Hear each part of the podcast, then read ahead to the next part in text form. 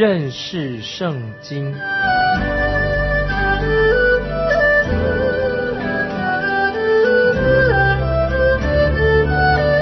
认识上帝的话，把上帝的话带到全世界。本节目是由认识圣经机构和环球广播电台联合制作，欢迎收听。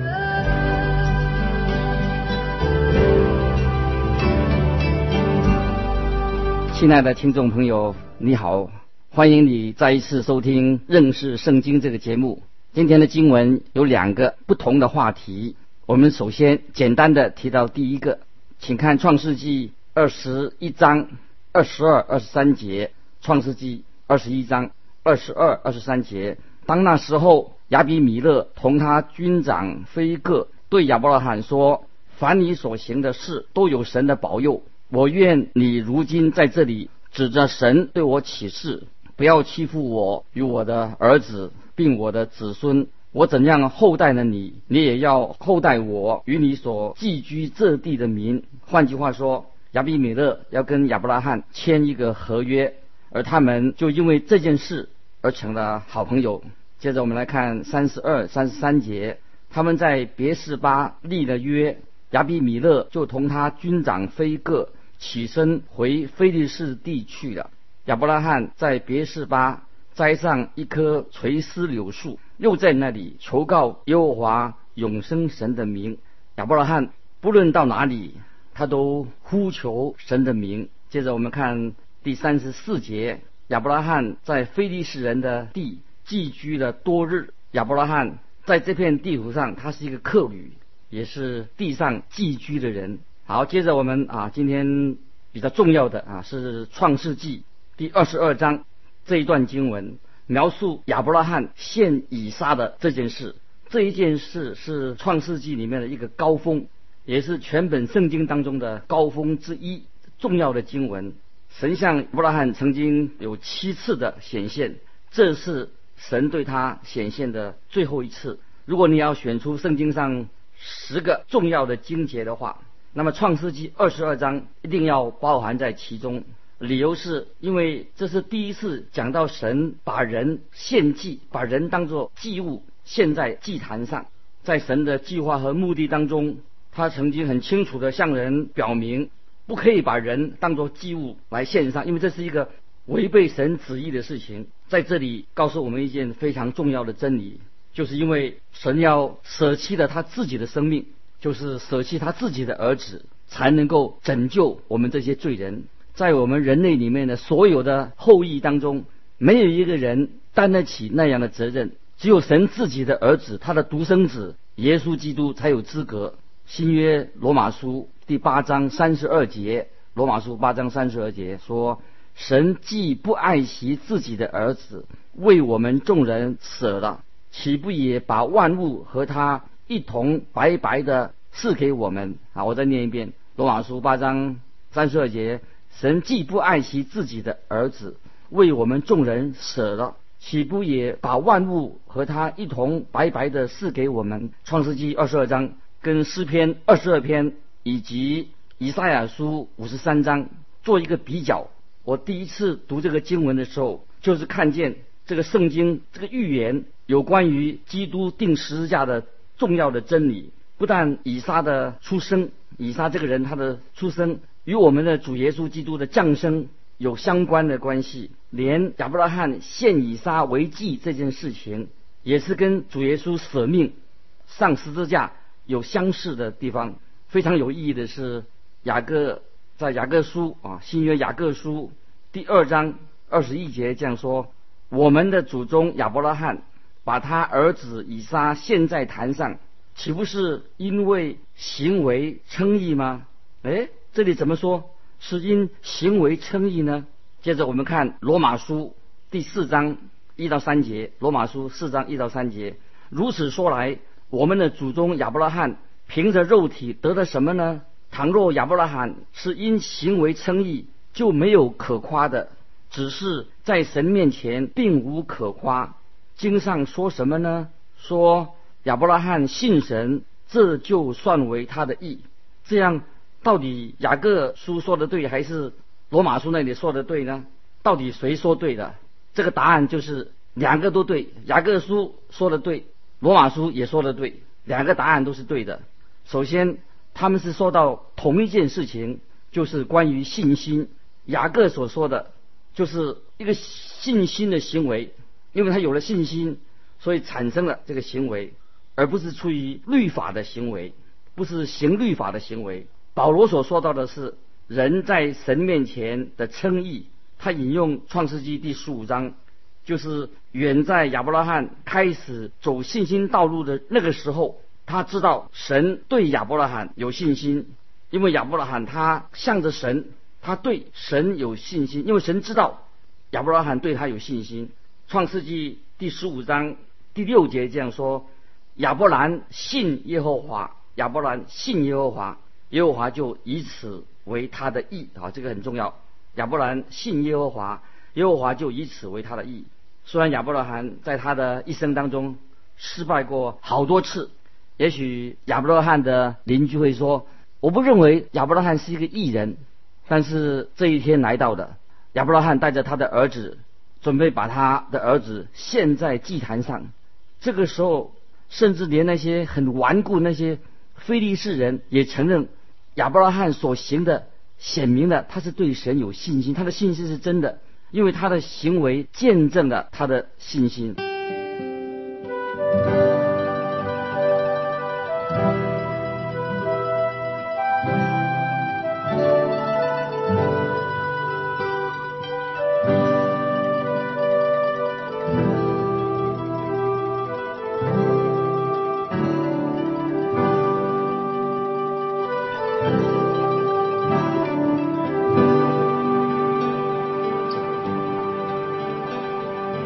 雅各书啊，新约雅各书说，亚伯拉罕是因行为称义。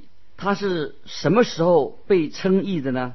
就是他准备献他自己的儿子以撒的时候。但是这里有一个问题，那么到底亚伯拉罕有没有真的把以撒献在祭坛上的？答案当然是没有，他没有把他儿子献在祭坛上。但是他愿意，他有这个心愿，把他的儿子献在祭坛上。亚伯拉罕的这种的举动，就是雅各所说的行为啊，好行为，表明亚伯拉罕是一个对神有信心的人。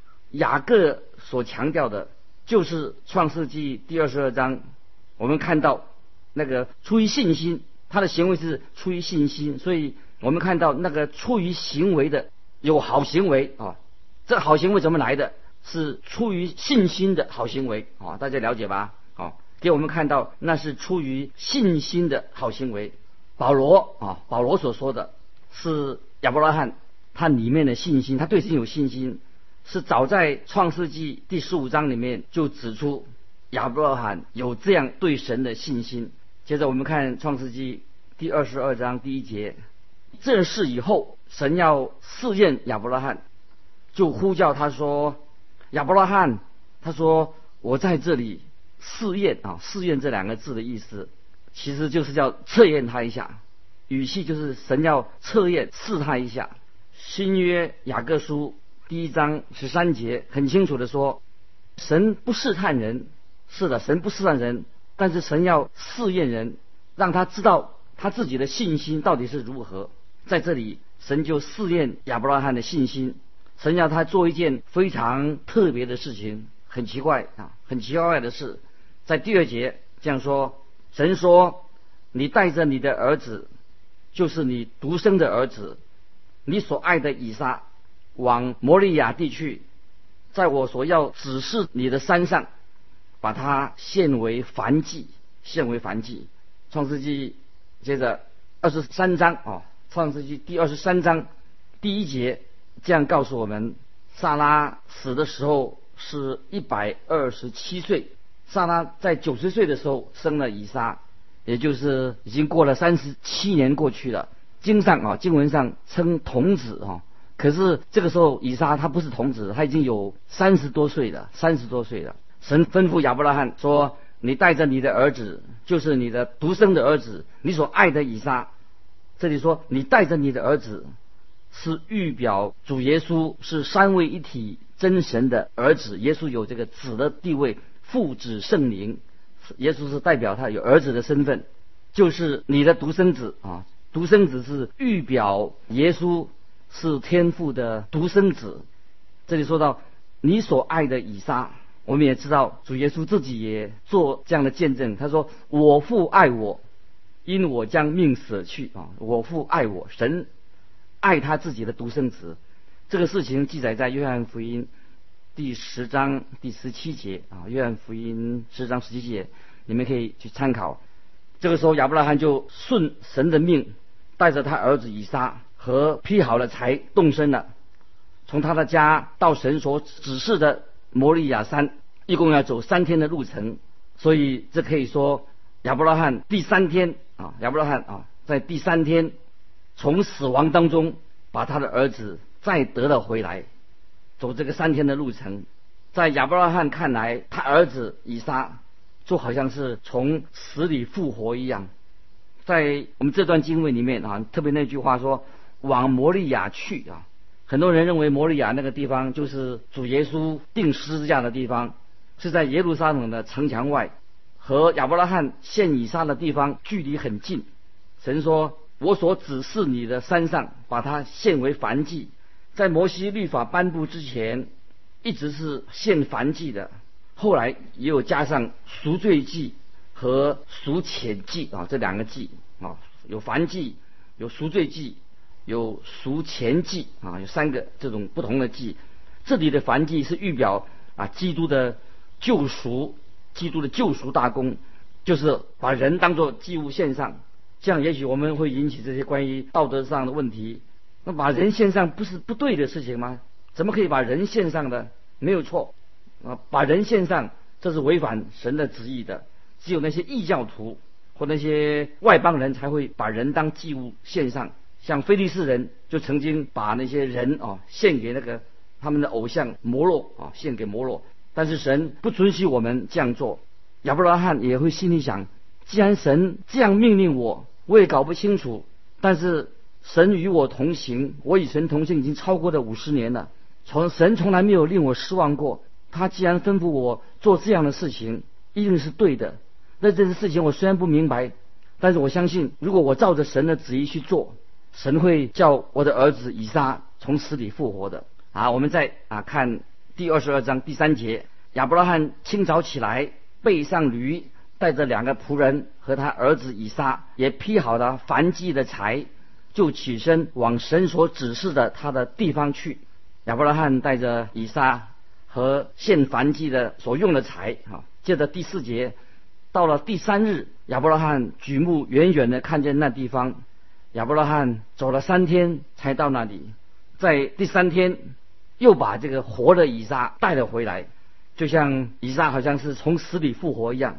亚伯拉罕他是这样看的：以撒本来是要献为燔祭，他第三天呢，他又复活了，回到他的身边。在这里我们看见一个很特别的、很奇妙的啊，这个从死里复活，好像一个死里复活的图画。接着我们看第五节，亚伯拉罕对他的仆人说：“你们和驴在此等候，我与童子往那里去拜一拜。”就回到你们这里来，这一对父子就是亚伯拉罕跟以撒，他们之间要进行一次救赎生命啊，一种交易，在耶稣基督钉十字架这件事情上，好像也是这样。当主耶稣被钉十字架的时候，正是无证的时候，遍地都黑暗的，神把人除在十字架之外。当黑暗临到的时候啊，就没有人能做什么，并且在那个耶稣钉十字架啊那个三个小时当中。耶稣的十字架成为了一个祭坛，在那里神的羔羊耶稣就是在祭坛上被献上，耶稣成为了世人赎罪的一个祭物。父神跟他的独生子耶稣之间就做了一种这种十字架，在十字架上进行了一种好像交易一样。当时人实在自己不能做什么，就是我们不能做什么，人没有办法去参与。这个关于生命救赎的事情，这是神与他独生儿子之间他们所进行的一件重大的救赎工作。同样的，在创世纪当中，我们也看到这种相同的图画：亚伯拉罕和以撒在摩利亚山上就是进行了一个救赎生命的一个重要的事情。现在我们来看第六节，第六节，亚伯拉罕把翻祭的柴放在他儿子身上，自己手里拿着火与刀，于是二人同行。亚伯拉罕把柴放在他儿子身上，你还记得主耶稣他自己啊，也背着他自己的十字架，前往各个他上了十字架。耶稣背十字架往那边去，那个火是代表什么？代表神的审判。刀代表什么？就是执行这个审判，也代表一个祭物献祭。第七、第八节，这个时候，以撒就他有问题了。圣经说，以撒对他父亲亚伯拉罕说：“父亲啊！”亚伯拉罕说：“我儿，我在这里。”以撒说：“请看，火与柴都有了，但燔祭的羊羔在哪里呢？”亚伯拉罕说：“我儿，神必自己预备做燔祭的羊羔。”于是二人同行。接着在第十三节告诉我们：十三节，亚伯拉罕举目观看，不料有一只公羊，两脚扣在稠密的小树中。亚伯拉罕就取了那只公羊来，献为燔祭，代替他的儿子。亚伯拉罕在这里说神会预备羔羊，可是那个时候哪里有羔羊？根本就没有羔羊，只有一只公羊。羊羔和公羊它们是有分别的。神为我们预备的是一只羔羊，是等到许多世纪以后。才发生的事情。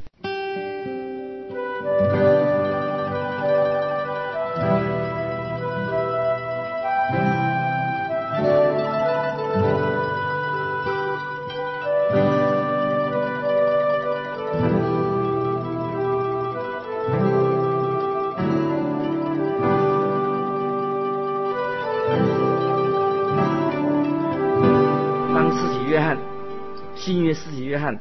看到主耶稣的时候，就指着他的身份说：“看呐，神的羔羊，除去世人罪孽的。”在这里，亚伯拉罕说：“神必为自己预备做燔祭的羔羊。”这是亚伯拉罕这样说：“神必为自己预备做燔祭的羔羊。”这句话很重要。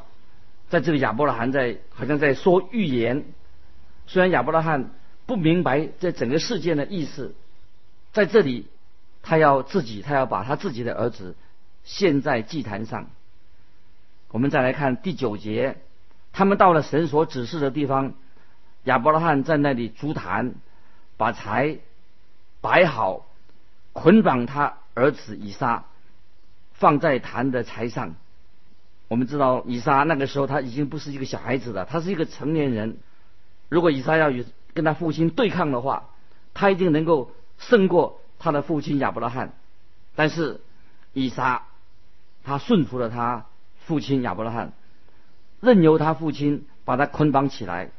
我们主耶稣钉十字架的时候也是这样子，他这样说：“然而不要成就我的意思，只要成就你的意思。”就是耶稣顺服了天父的旨意。主耶稣钉十字架就是为了成全天父的旨意。我们在这里也看见了一个美妙的一个救恩的图画。接着我们看第十节，第十节，亚伯拉罕就伸手拿刀要杀他的儿子。亚伯拉罕虽然不明白这件整个事情的意思，但是在这里他学习要顺服神，顺服神的话。亚伯拉罕所面对的是他一生当中最关键的一个时刻，神带领亚伯拉罕。一生当中经过有四个重要的危机啊，每一个危机都让他的内心受到很严峻的一个考验，让他压力很大。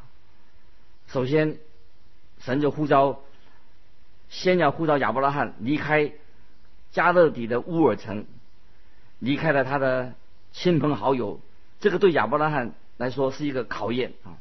第二个考验是关于他跟他侄子罗德的关系。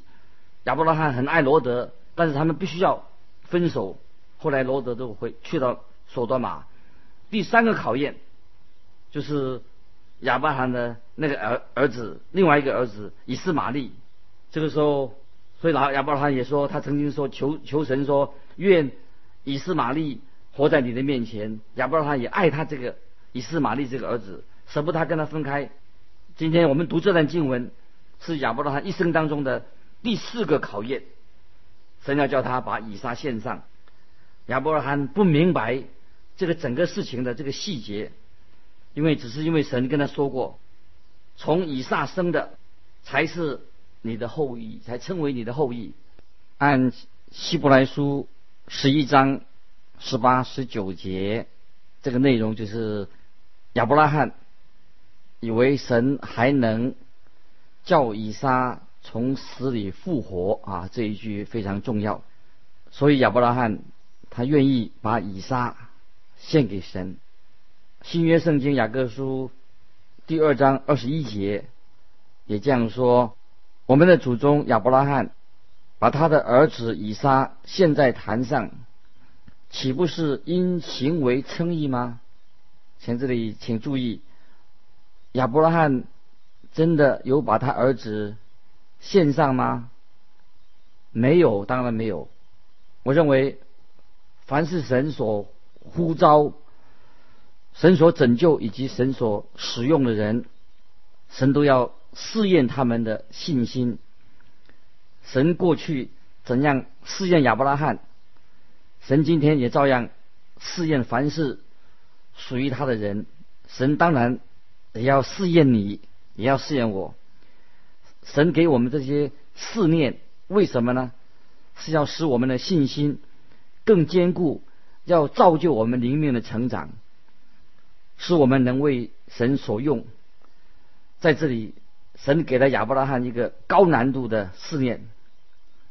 在啊经文的第十一节、十二节，我们看到最后，耶和华的使者从天上呼叫他说：“亚伯拉罕，亚伯拉罕。”他说：“我在这里。”天使说：“你不可在这童子身上。”下手，一点不可害他。现在我知道你是敬畏神的了，因为你没有将你的儿子，就是你的独生的儿子留下不给我。神怎么知道亚伯拉罕是敬畏他的呢？因为神看见了亚伯拉罕因着信而产生的行为，看见他因着信，看到他的善行。也是看到他最主要是看到亚伯拉罕他对神的信心，亲爱的朋友，神也知道你的心，也知道你的信心状况是如何。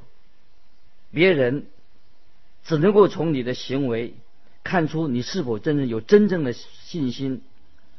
所以雅各书他这样说：信心没有行为就是死的。所以我们的信心。必须要跟我们的行为相配合。从圣经里面的伊甸园，一直到了基督钉十字架，这里的羔羊一直是预表着神的儿子耶稣基督为我们罪人舍命。神不允许人把人当作祭物献上，但是神却将他自己的儿子。耶稣基督赐给我们，他自己上了十字架。耶稣为罪人死。罗马书八章三十二节这样说：神既不爱惜自己的儿子，为我们众人舍了，岂不不也把万物和他一同白白的赐给我们吗？那个十字架就成了一个祭坛，神的羔羊为要除去。我们世人的罪，他把自己当作祭物献在祭坛上。接着第十四节，亚伯拉罕给那个地方起名叫耶和华以勒。耶和华以勒就是耶和华必预备的意思。直到今日，人还说在耶和华的山上必有预备。亚伯拉罕给这个地方起这个名字。很多人认为这个地方就是后来所罗门王建圣殿的地方，也等于是亚伯拉罕在那里献以撒的地方，也是后来我们的主耶稣基督钉十字架的地方。啊，因为时间的关系，今天我们就告一个段落。欢迎你来信到环球电台认识圣经麦基牧师说，麦是麦田的麦，基是基督的基。再见，愿神祝福你。